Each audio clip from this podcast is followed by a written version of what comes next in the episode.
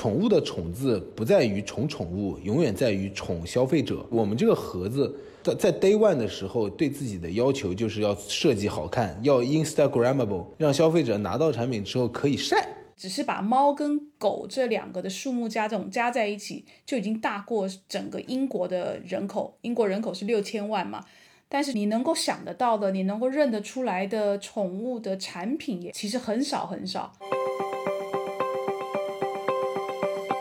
我是 Bessy 李倩玲，目前身份是一位投资人。过去三十年，我的职业生涯跨越海峡两岸，几乎都在和广告行销行业打交道。我把自己的商业观察和思考记录下来，通过这本备忘录分享给大家。同时，欢迎你关注我们播客节目的微信公众号“备忘录加加减符号的加”，期待与未曾谋面的你有更多的交流，一起走进每一个正在发生的商业现场，探索有趣的故事。各位听众，大家好，欢迎收听本期的备忘录，我是主持人 Jenny 刘雨静。今天和我一起主持的依然是 Bessy 李倩玲。Hello Bessy。Hello Jenny。Hello 各位备忘录的朋友，大家好。嗯，然后这期节目我们聊的是宠物经济。我们的听众里面应该有不少都有养宠物的经历。我知道 Bessy 也有养狗，是吗？对，我有两只狗，一只金毛，一只是流浪狗的小小型的，我不知道它是什么种的。呃，其实我们会发现说，很多消费者都非常愿意去为自己的宠物花钱了。然后，呃，如果你去看各种平台发布的报告的话，会发现宠物经济整个的规模也好，或者说是它的那个市场里的玩家也好，都有很快的增速，特别是。宠物电商，所以今天我们请到的嘉宾，他就是一个宠物电商品牌叫魔力猫盒的创始人居一。我们请居一跟听众介绍一下你自己，还有魔力猫盒这个品牌具体是做些什么的。哎，好，大家好，我是魔力猫盒 Molly Box 的创始人居一。啊，我是二零一五年从这个清华大学的这个 PhD 的 program 退学。然后来到上海，开始参与到宠物行业的创业当中来。让我之前在国外有这个六七年的生活经验，所以我看到说国外的这个。呃，养宠的比例非常的高，所以我也认为这个在中国也有可能有相同的这个 trend。当我们开始创业的时候，其实自己也没有什么特殊的技能嘛，你刚从大学出来，也没有什么工作经验。然后我们发现说，呃，我们认可的一个方向是消费升级。我们认为说，宠物行业至少有两条明确的消费升级的方向，一条是从不吃宠物食品到吃宠物食食品。另一条线方向是从吃宠物食品到吃更好的宠物食品，所以我们选择了后者。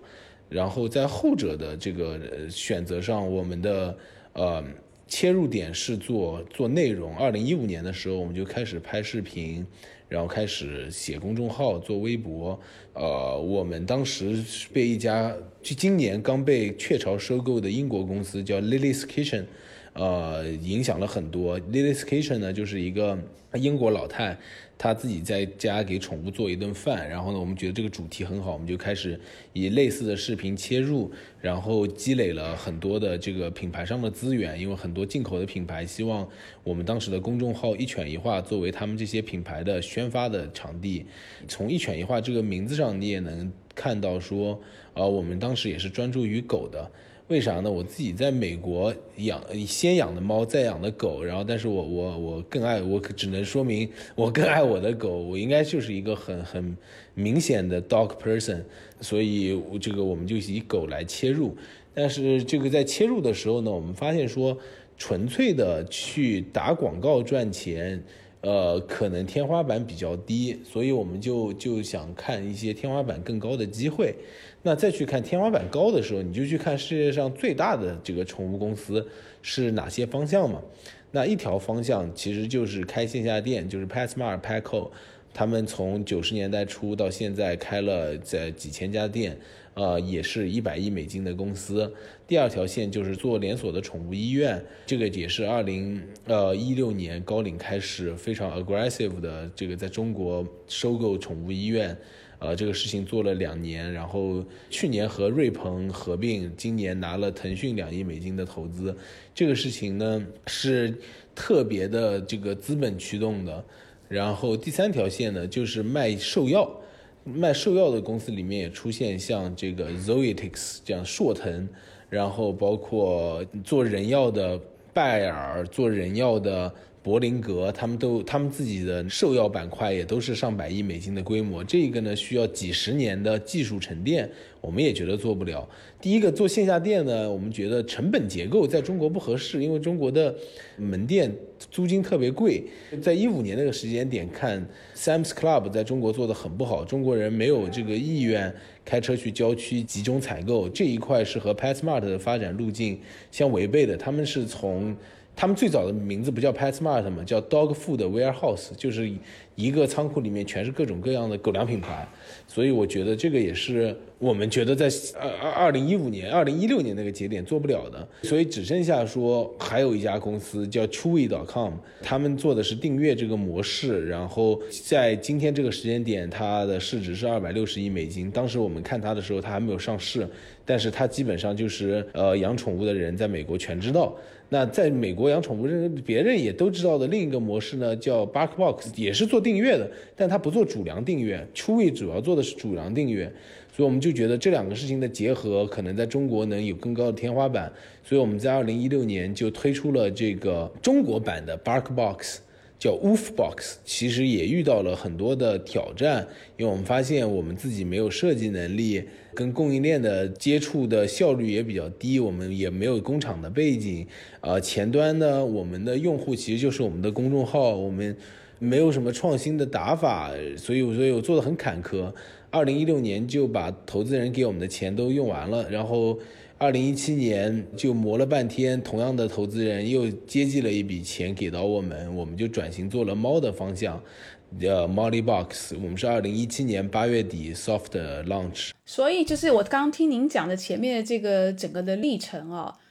你做在做狗的时候是 Wolf Box，反而就是很多的阻挠困难，然后做了猫改做猫了之后，反而就是做起来了。你觉得，当然，我我相信跟之前的一些的经历，呃，有一些学习啊等等有关。但是，是不是养猫的人跟养狗的人这两个族群，可能也有他，比如说愿不愿意为他的宠物 花钱的这种特性上来有一些差别呢？比如说，我不知道养猫的人是，呃，可能比较多都是女生。所以他比较愿意为了他的宠物去试新的东西，然后愿意去做这种我们叫订阅经济的这种参与。我觉得这个转换，然后你做了猫之后把它做起来，我觉得这是一个很有意思的转类点。你可以跟我们大概讲一下你自己的观察吗？就是一开始的时候，我们没有关注过细分，就是到底的猫的市场增速快还是狗的市场增速快。在二零一五年那个节点，我们认为宠物行业增速很很快。也看不到它增速放缓的时候，所以我没有去细看里面每个类目的增长。事实上，猫的这个增长速度是远比狗快的。现在，这个城市里的年轻人，他们当他们孤独寂寞，然后需要得到关爱的时候，其实，呃，养宠物成为了他们的比较可以负担得起的选择。但是，相比猫狗的负担成本其实更大，因为你不能加班，你要准点回家去遛它们。他们对你的这个依赖度也更高。最近有个网络词汇叫“舔狗”，就是说猫和狗最大的差别在于，狗是去 police 人的。一个一个经典的笑话就是在沙漠里面，然后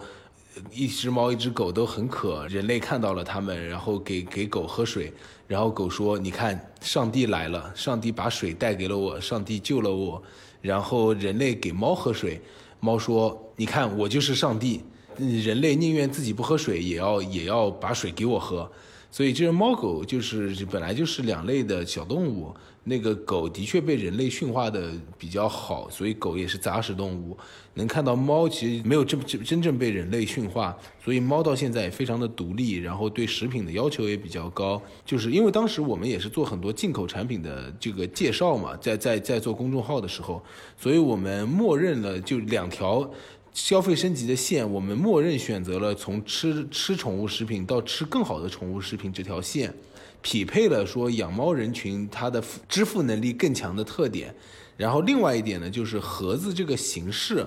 更加适合养猫的市场。一，这个猫它的饮食极其规律，因为在中国猫都是养在室内的，不像美国，你可能看到有的人家家的门上有一个活动门，是可以让猫进出自己家的。在中国，所有的猫都是 indoor 的猫，那那它的一天的运动量很规律，导致它的饮食很规律，这个是第一点。而且养宠物的人都经历过，说猫粮吃完了，你你今天去去挖猫粮的时候，发现是最后一勺了。然后这个高端宠物食品，它产品它供应链不稳定是痛点之二。所以符合了做订阅的这一个基本逻辑，并且它的客单价足够低。从前有订杂志、订牛奶，现在有订网易云音乐、订爱奇艺，它的基本标志是客单价不能太高。那宠物食品再贵，它可能一包也就是两三百块钱。所以它它的特点之二就是客单价不是那么高，也帮助了订阅经济的发展。那我们的盒子里面其实还是每个月其实放了搭配了不同的零食用品玩具。那对于狗的用户来说，狗非常养狗用户非常理性，因为你每天跟狗的这个 interaction 足够多。但是猫的猫呢，就像我刚才说的，猫不不对人类有依赖，导致人类要变着戏法去这个讨好你家的猫。所以我们还给每个月给消费者搭配。零食、玩玩具用品，来让消费者有足够的素材去逗猫开心。然后这些逗猫开心的行为，其实是可以生产成图片，可以生产成视频，来发到这个 social media 上来的。城市里的年轻人解决自己的孤独寂寞，养宠是一套是很好的这个解决方案。在这套解决方案之下，他们其实更希望用猫猫狗狗所产生的素材。在社交媒体上建立一个自己有生活品质、有爱心的人设，能够更好的帮他们在这个陌生的城市里面交到更多的朋友。福利时间又到啦！备忘录这次继续为听众伙伴们争取了特别的福利，Molly Box 魔力猫盒将为大家送出五套心跳猫盒的产品，前五名在备忘录加公众号留言的听众将获得这份礼物。敲门暗号是魔力猫盒，魔术的魔，力气的力，喵那个猫，盒子的盒。暗号再重复一次，魔力猫盒，魔术的魔，力气的力，喵那个猫，盒子的盒。先到先得，祝你好运哦！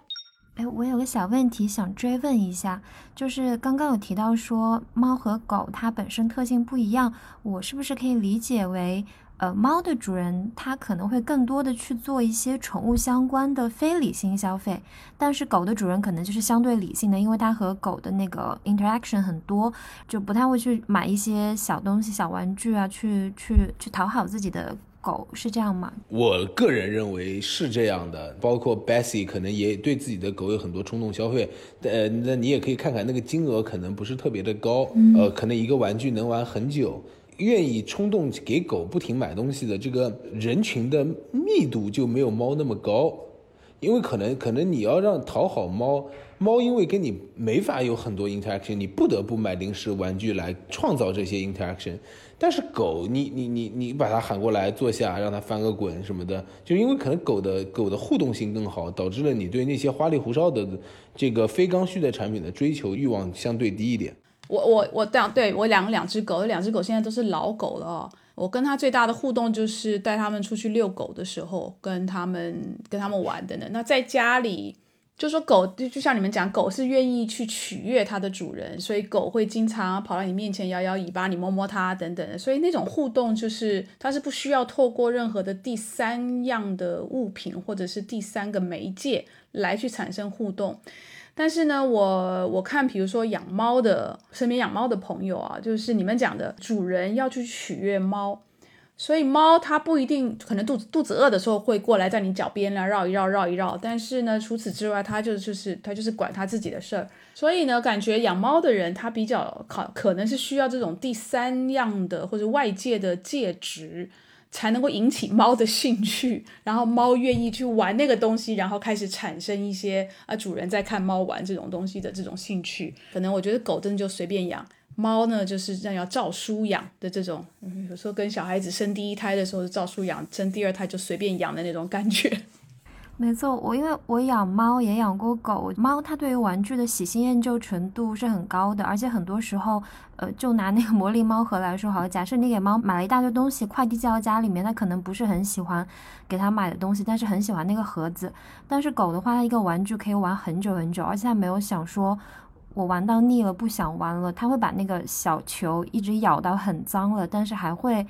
就感觉狗是一个很长情的动物，就是因为猫没有被人类真正驯化，所以猫为什么喜欢躲在盒子里面？就是因为猫没有被驯化，它没有安全感，它喜欢四周围起来的地方。呃，狗因为被人类驯化的很好，它也会更加 appreciate 这个人给它玩的带买个玩具，对吧？大概率是这样的。嗯，其实。刚刚我还有一个问题想追问一下朱总，就是呃前面你有提到说，在国内的话，宠物生意有线下店，有宠物医院，然后有做兽药等等。但是呃听下来好像会觉得兽药，它很多都是大的那个呃药厂或者说是一些公司，就大公司他们在做这么一个分支的业务。宠物医院感觉需要的资金也蛮多的，所以我很好奇，就是假设你想做一个宠物经济相关的 startup，是不是其实呃做宠物电商或者说是这种订月制的经济是比较创业友好的，是吗？呃，我觉得是的。我我觉得创业这个事情还是要看终点，就是如果你你只是想赚钱，我觉得开一家宠物，你很用心的开一家宠物店，或者你是个兽医，很用心的开个这个宠物医院，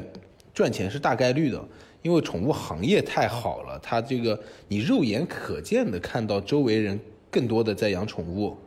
对吧？然后比如说像在美国。这个活体销售其实比重已经小到可以忽略不计了，但是在中国，你即使是卖猫，一年可能赚的也比正常人上班要多，因为需市场需求的增长比较快。就我认为，如果你终点是想要做一个。百亿美金的公司可能可能留给你的选择不多，你不得不去从这个零售来切入。如果你只是想要这个创业，我觉得宠物行业从 OEM 贴牌做一个自己的品牌，还是开一家宠物店，还是去淘宝上开一家买手店，我觉得都能挣钱。就事实上，我五年前进来创业的时候，有一批小伙伴做宠物，到现在没有一家就是做不下去的。好，我想问居总啊，我自己也养狗嘛，然后我在英国也有养狗，所以呢，我我也关注了美国的 Bark Box，还有英国这边的 Wolf Box。我很好很好奇的就是，我看到这个国外的 box 里面，它给的食品是属于这种零食，我不晓得你们魔力猫盒里面给的是其实也是零食呢，还是主食，就是主要的猫粮。因为我我在我的养狗的经验就是，一旦它吃了某一种品牌的狗粮，你我很难去帮它换，因为它换了，万一就是大部分时候，大部分的几率一换它就会拉肚子，所以我都必须要回到它原来的主粮。对于呃已经养养猫养一阵子的人，他要 switch 换到去跟呃魔力猫盒来去做订阅，如果你们这里面有主粮，这个猫换主粮的过程当中，会不会产生一些什么不适应的？问题，这是我第一个问题。这个我们的确是主粮，在欧洲可能大家用那个 Zoo Plus 比较多，Chewy.com 和 BarkBox 的这个结合是我们的模式，我们会放主粮。但猫猫粮要不要换呢？我觉得要换，呃，要定期换，偶尔换，可以半年或者一年左右给猫咪换其他口味，甚至其他牌子的猫粮。不同品牌猫粮的原料和配方是不同的，都有各自的优缺点。比如某种营养元素的偏高或者偏低，给猫咪换粮可以有效避免这种营养不平衡的情况，并且也能给猫咪换下新口味的猫粮，让猫咪对食物能够保持呃新鲜感。但要注意的是，肠胃特别娇弱的猫咪。啊，不建议频繁换粮，因为定期换粮的时间可以延长，甚至就科学换粮也要延长。那么一旦要换，怎么做到科学换粮呢？比较标准的是七日换粮法，大部分只需要用七天的时间来这个慢慢完成这项换猫粮的工作。个别拒食严重的猫可以延长换粮期，达到猫咪那慢慢接受的效果。第一天，我们放百分之九十的猫旧猫粮加百分之十的新猫粮。第二天，百分之八十的旧猫粮加百分之二十的新猫粮。第三四天一半一半。第五六天啊，百分之三十的旧猫粮，百分之七十的新猫粮。到了第七天，我们就可以彻底用新猫粮了。以上比例也不是个这个绝对，是个数量化的参考。嗯，本质上要表现的其实就是我们要一点一点换，然后根据猫咪自身的情况来缩短或者延长。换粮期间，我们也可以考虑搭配益生菌，不要觉得益生菌很鸡肋，益生菌是可以调和肠内菌群的一个平衡。当体内的益生菌、有害菌失去平衡，出现了菌群失调，通常表现为软便、腹泻、呕吐，可以协助促进肠胃消化，帮助猫咪顺利过渡换粮。准备换猫粮的时候，要记得提前买好新的猫粮，不要等到剩个两三天的猫粮再来换。记得给猫咪的肠胃一个适应的时间。那我第二个问题很好奇的是，养宠物的人，我相信平时他就已经在帮他的宠物买。粮来买粮食、买买零食、买玩具等等的，所以对于养猫的人，他会从他原先自己去选择买什么，改变为成为你们的订户，来让你们来帮他们去选，呃，粮食或者是零食或者是里面的玩具。这个这个过程，他为什么要做这样的一个转换？消费者的那个改变的这个原因是什么？我我觉得这个第一点是中国的养宠用户现在其实还没有对任何宠物的品牌产生真正的忠诚度。我我也不认为说在这个国外对宠物主粮产真正的产生了品牌的认知。比如说，Amazon 为什么宠物类目没有做起来？它其实是违背了这个它创造的多快好省的价值。它的宠物类目主要在推它的自有品牌叫 Wag。Chewy 上你依然有几百、几四百多个宠物的主粮品牌可以选择。我觉得消费者是有有认知说，这个不同的阶段有可能这个需要换不同的粮。但即使是吃了不换的用户，我们依然可以用这个价格、口碑 switch 他们。当然，当然，我认为这个这个这个替换的成本可能也挺高的。我们可能需要第一，同样的品牌，我以半价卖给你，如果你你愿意 subscribe 的话，呃，第二代开始恢复原价。我觉得这个这个是我们通常会用的办法。然后第二点呢是零食用品这些搭配，就是你如果去看淘宝的数据，你会发现说，中国宠物消费者其实零食、猫猫零食、猫玩具这些关键词都排不上号。就是现在的整个宠物类目前十名的搜索，只有三个品牌，叫皇家、渴望和 Go。渴望和 Go 是在中国进来中国很多年的进口品牌，然后皇家是已经在中国有二十多年的一个老品牌。然后前七名是什么呢？前七名的搜索关键词是猫粮、猫空格粮、发胖空格猫粮、驱虫、内驱、以这个毛发油亮猫粮、布拉西猫粮。所以消费者现在并没有品牌认知，只有品类认知。所以他们呢是有这个这个这个专业化选择的需求的。这也是 Chewy。在他的财报里显示展示的他的这个价值之一，就是帮助消费者做更好的选择。因为这个消费决策其实付付出不了多少代价。你想想，你今天在英国，如果有导购愿意来给你做介绍，你的你的 switch 成本是很低的，因为你你并没有得到过你的宠物的反馈，你你唯一得到的反馈是它吃得下，并且没拉稀。对吧？那我告诉你说，如果能吃这款狗粮，你的狗的这个毛发会更油亮，或者你吃这款狗粮可以帮助它这个蛋白质摄入更多等等。你你对于你来说，因为一包粮可能就是二十五美金，你替换它的门槛很低，你把这个购买的选择交给专业人士是很容易的。宠物食品因为它的客单价低的特点，你的替换成本没有我们想象的那么高。然后还有一点就是零食玩具。为什么做狗的就很难做起来？就在于狗的玩具现越来越做的是耐耗品的方向，让你玩得更久，然后客单价在做高。呃，这猫的玩具其实就因为猫的喜好特别的复杂，你其实并不就是你很难预测他真正的喜欢啥，所以所以你经常会有一些冲动的消费需要给到他来测一些他喜欢的东西。那我们其实里面的玩具都是我们自己设计的。呃，有一些自己的特点，我们和和包括我们最近和加拿大这个做的国家联名盒，这些做法其实还是有它的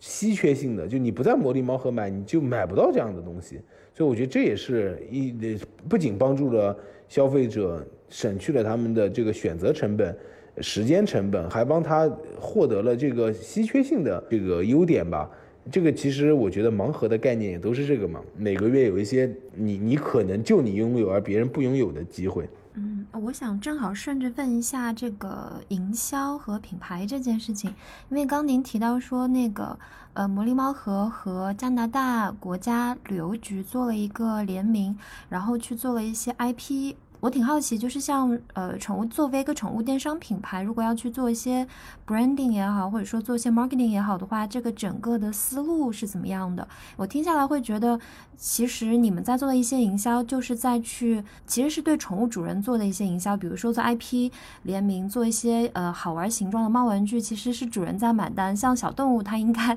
没有在很介意说这个东西是什么形状的。但是它的确就是可以去让消费者去为呃这个不同形状的一个猫玩具去选择你们的产品的，所以很想了解一下，就是你们在呃做营销的时候的思路是怎么样的，以及为什么会去做一些 IP 联名的东西。呃，从商业的角度来讲，我们需要破圈，因为养宠在中国依然是一个小众爱好，你需要你想要有更强的竞争力的话，你需要比。这个 competitor 有更低的获客成本，那去做 IP 联名是有机会撬动到别人的流量的，这是从商业角度来讲。然后这个从生意的本质来讲，如果光看货这个事情，其实是只是做了宠物的物字，宠物的宠字不在于宠宠物，永远在于宠消费者。就是我们这个盒子，当时在 day one 的时候，对自己的要求就是要设计好看，要 instagramable。让消费者拿到产品之后可以晒，那那联名其实给我给了我们提给我们提供了很多晒的元素，对吧？它回归到回归到商业角度来讲，消费者晒也帮你在获得用户，所以所以这是第二点。第三点呢，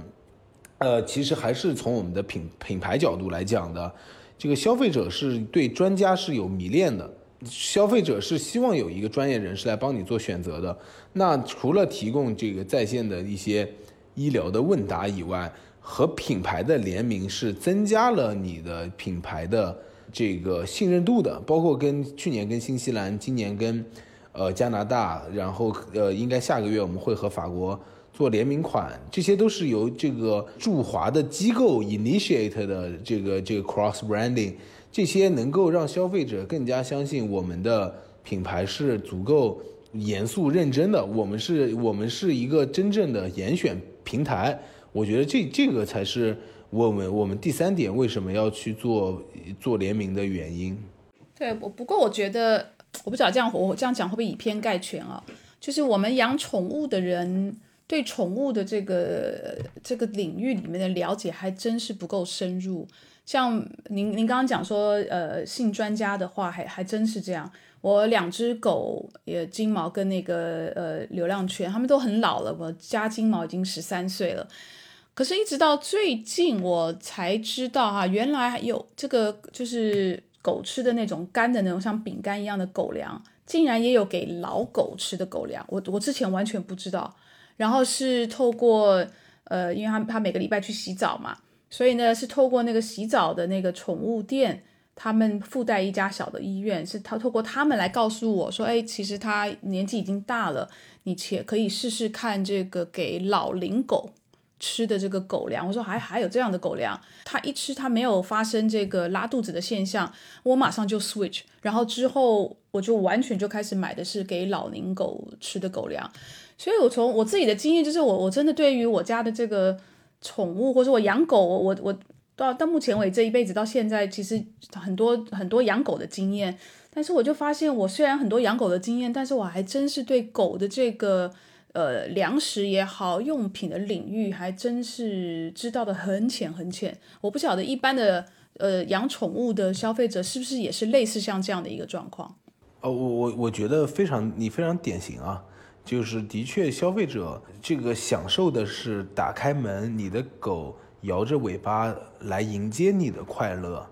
你你你想，你用的化妆品，你用的护肤品，你都是做过深度研究。如果你有孩子，奶粉的选择，如果你要出行，对汽车的选择，这些东西你有体感。出去旅游住什么酒店，你有体感，所以它也能卖出更多更高的价格来。宠物食品还是因为客单价不够高，而再加上它没有体感，所以所以你在对它的消费的时候，其实是做花不了那么多心思去研究的。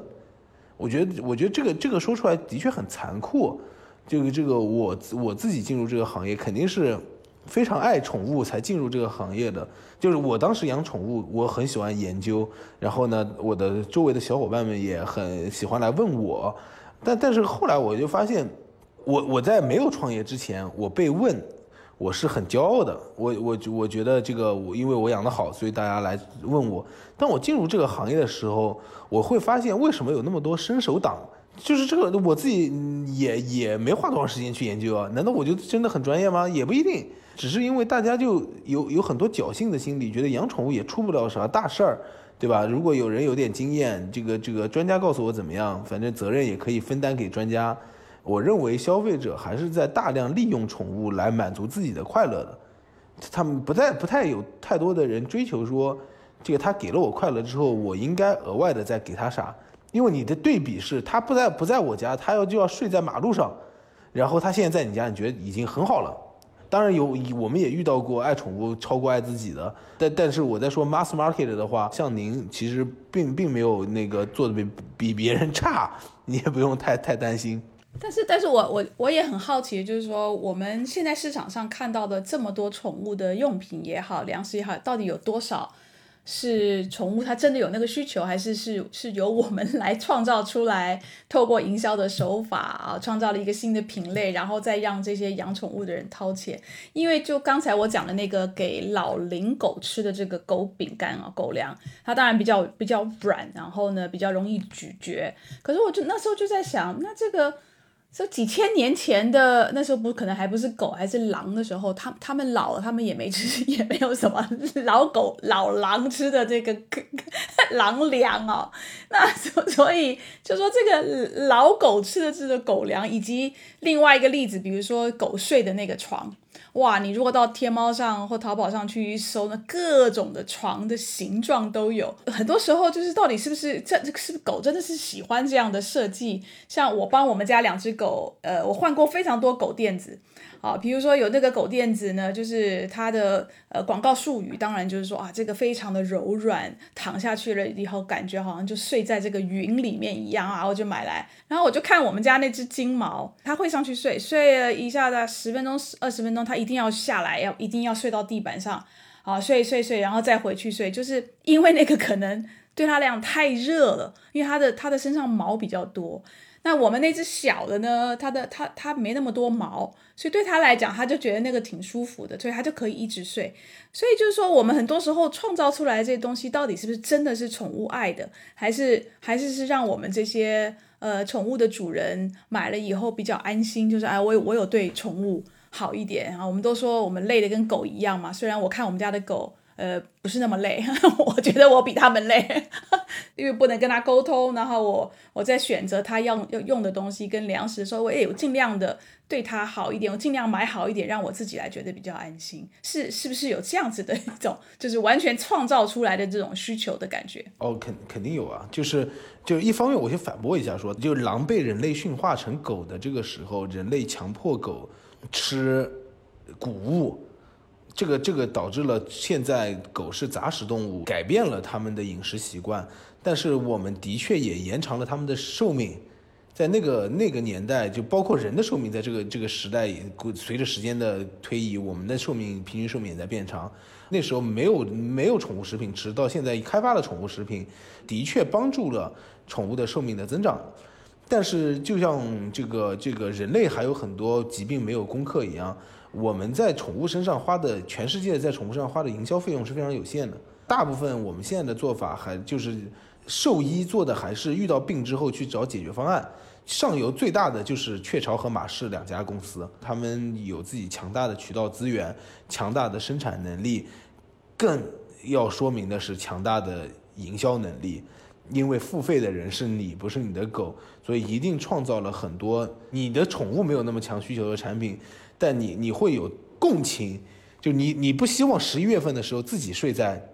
地板上，就夏天的时候我的狗是躺平着睡的，冬天的时候它自己会把头卷到自己的尾巴那儿去睡，那我就觉得它会冷，对吧？但但我养的是哈士奇，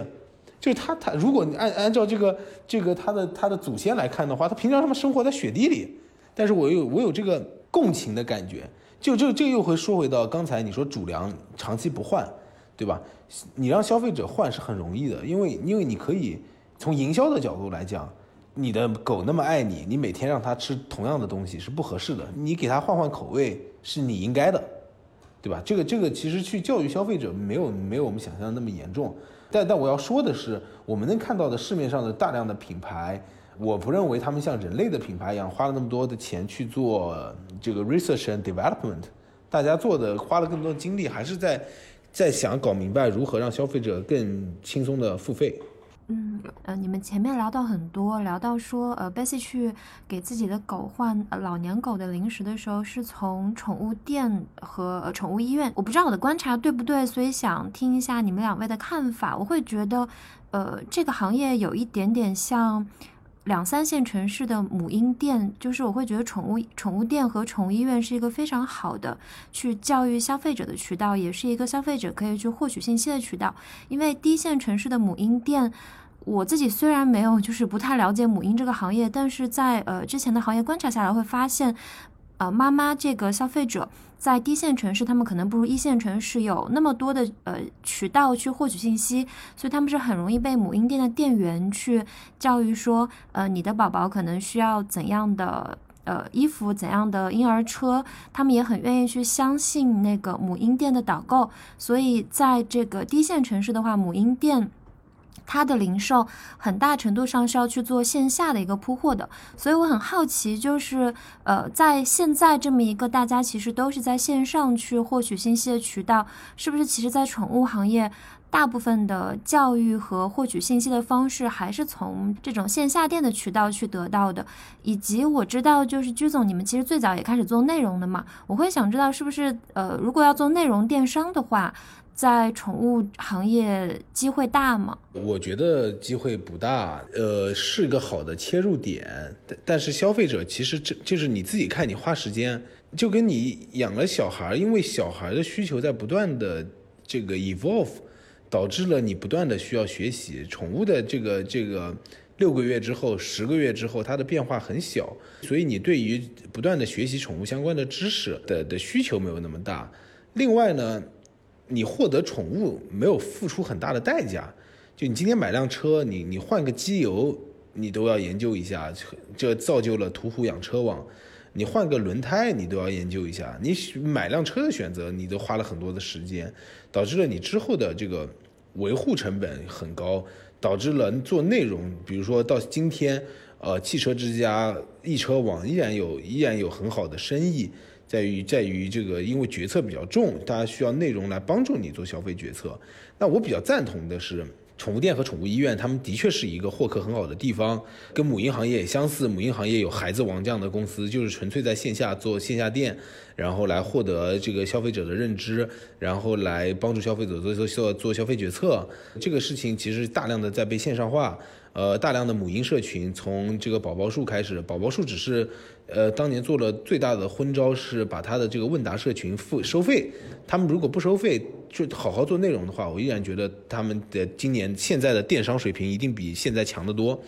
我在看我们这个生意的时候也一样，如果在线上能够像线下一样，让你感受到我和你一样爱你的宠物，那那我觉得我们也会像线下店一样。让消费者产生信任，从而获得消费者做购买选择的这个权利。因为客单价不够高，然后他又对我有足够的信任，那他买什么，他的他的这个选择权是可以交给我的。哦，那那我再顺着再问一下好了，就是我们其实最近大家蛮关注中国有一家宠物电商公司，它赴美上市的，所以。我想聊一下，就整个的这个做宠物电商这件事情，就你们两个的观察里面会怎么看待？说这个宠物电商未来在中国的一个走向？我们前面其实也提到说，资本市场对于宠物电商从最早高瓴资本开始的话，都是蛮呃蛮热烈的一个态度。那现在的话，这整个资本市场对于宠物电商的那个态度是怎么样的？先说吧，这个上市也不用我评价，市场已经给了评价，对吧？这个公司做了十几年，然后界面也发了这个非常负面的这个这个报道，对吧？然后它它的股价也证明了界面的这个高瞻远瞩。我觉得这个这就是事实，市场已经做出了判断，就就是公司不行，对吧？那那公司不行，我我认为啊，不是要做一个更行一点的该公司。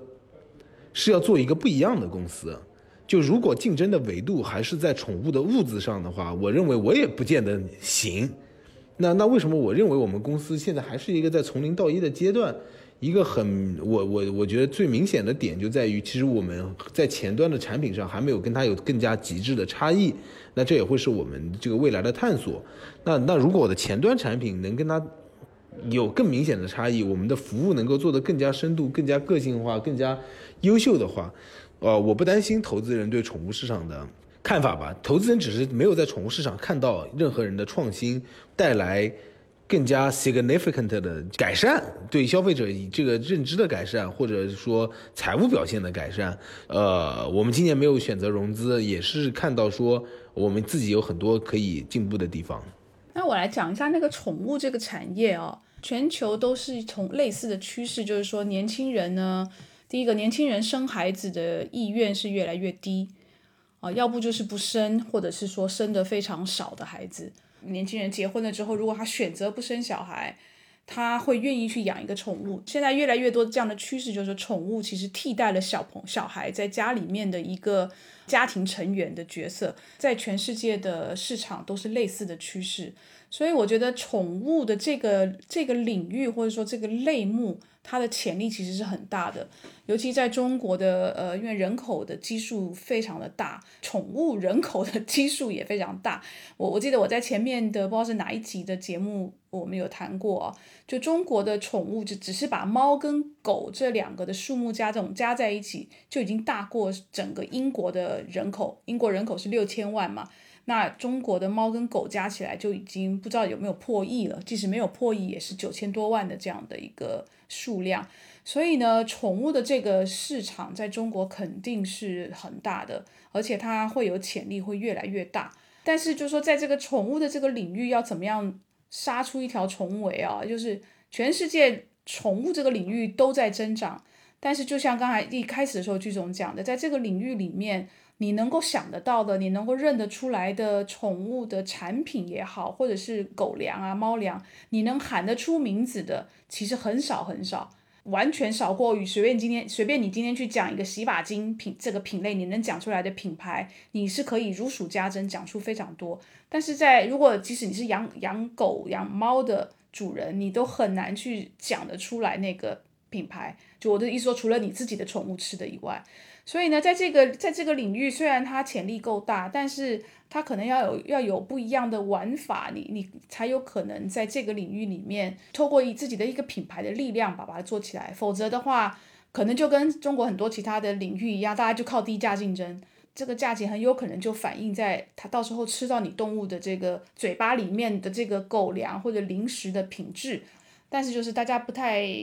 不太有这个嗯，把品牌或者是说。不不觉得宠物这个领域需要做品牌的这件事情，要要不就是可能没有没有资金吧，有点可惜了。嗯，我还有一个之前看到的一个观点，也想问一下你们两个，呃，是有人说宠物经济或者说做宠物电商很适合去做私域流量变现。呃，我知道就是好像你们呃，就是魔力猫盒这个产品本身是有很大一部分是，呃，因为是你们。呃的客服和消费者是可以一 v 一的去沟通的，而且也有蛮多做宠物的，他们会去做社群营销这个东西，所以很想了解一下，就你们怎么看待这个观点？就是宠物经济是很适合去做这个私域流量变现的。那现实中去操作这个生意的话，是不是的确是这样子的？的确是这样的，本质上还是这个生意信任背书很重要。就迷恋专家的背后是信任背书嘛。社群这个流量，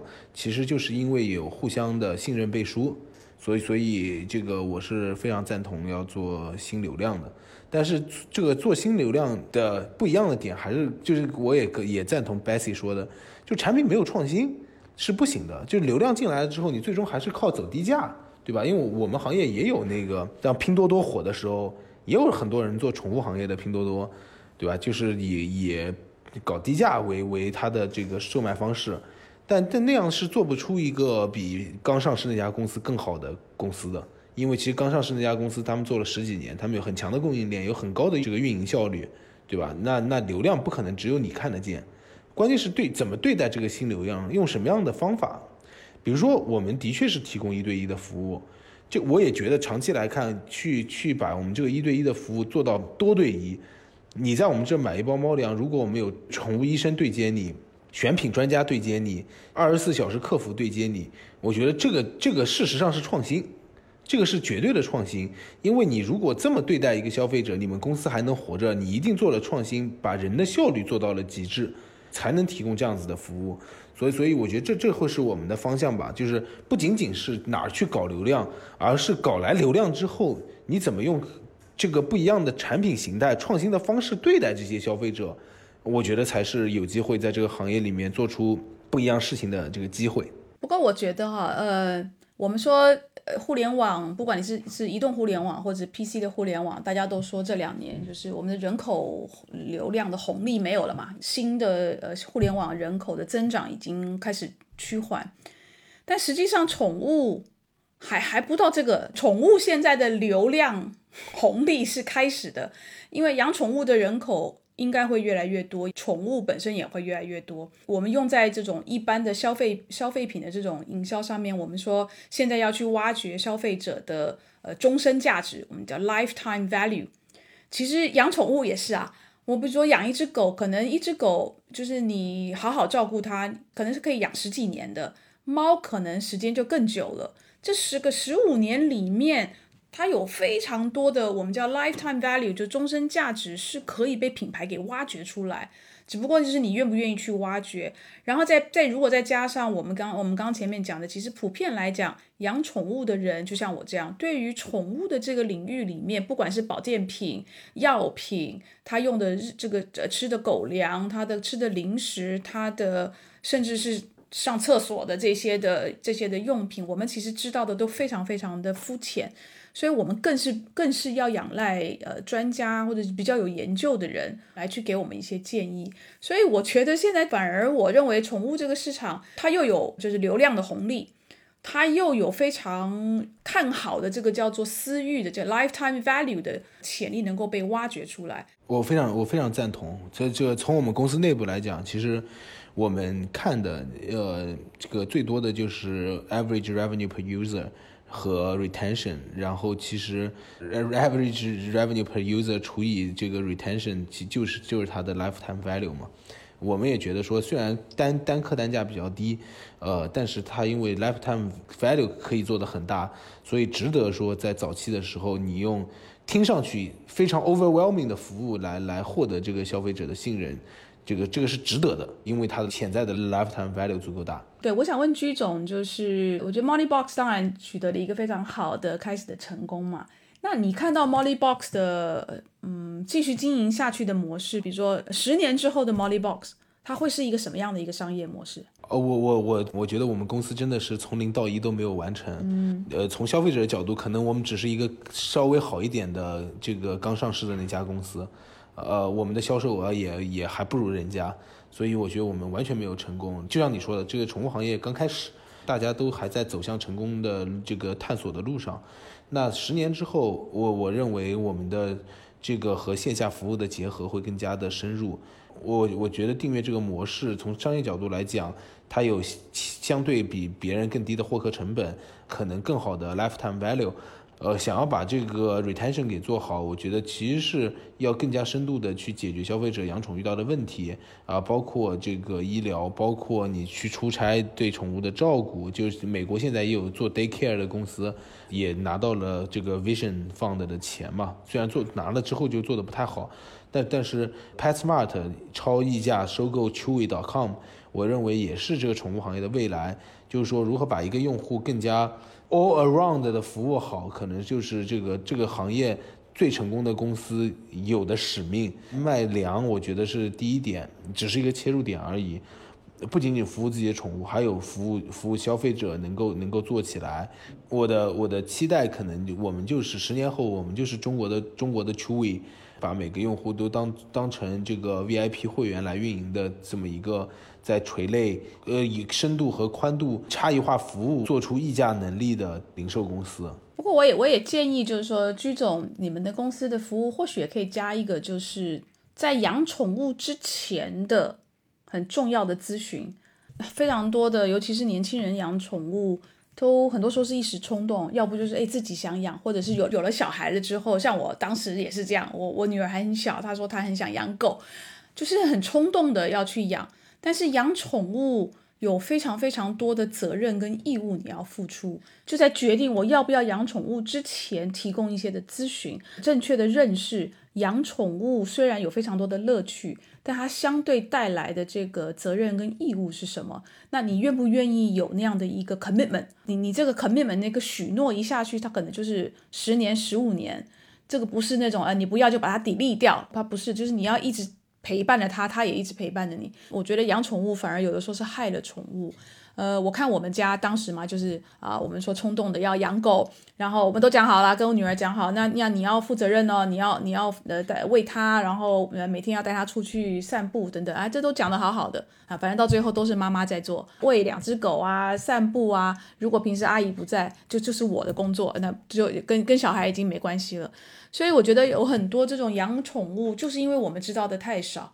所以在养宠物之前的那个咨询。可能跟养宠物之后的那个咨询可能是一样重要。我觉得对宠物来讲，以及对要养宠物的主人来讲，这都是非常重要的一个咨询服务。我我我非常赞同这个您的建议啊！中国宠物市场的大机会不是存量市场，是新增的那么多小白用户，百分之二十二十四吧，去年的数据是。刚养宠物的用户超过百分之六十是他们人生的第一只宠物。我们的确在这件事情上投入了一些精力，但做的还是不够好。那我们今天非常谢谢居一居总的时间，也很谢谢 Bessy。今天我们聊了很多关于宠物电商和宠物经济相关的话题。如果听众朋友有任何其他感兴趣的话题的话，或者说你想加入我们讨论的话，也很欢迎你在评论区告诉我们。好，谢谢 Jenny，我也谢谢鞠总。好的，谢谢谢谢 Bessie，Jenny。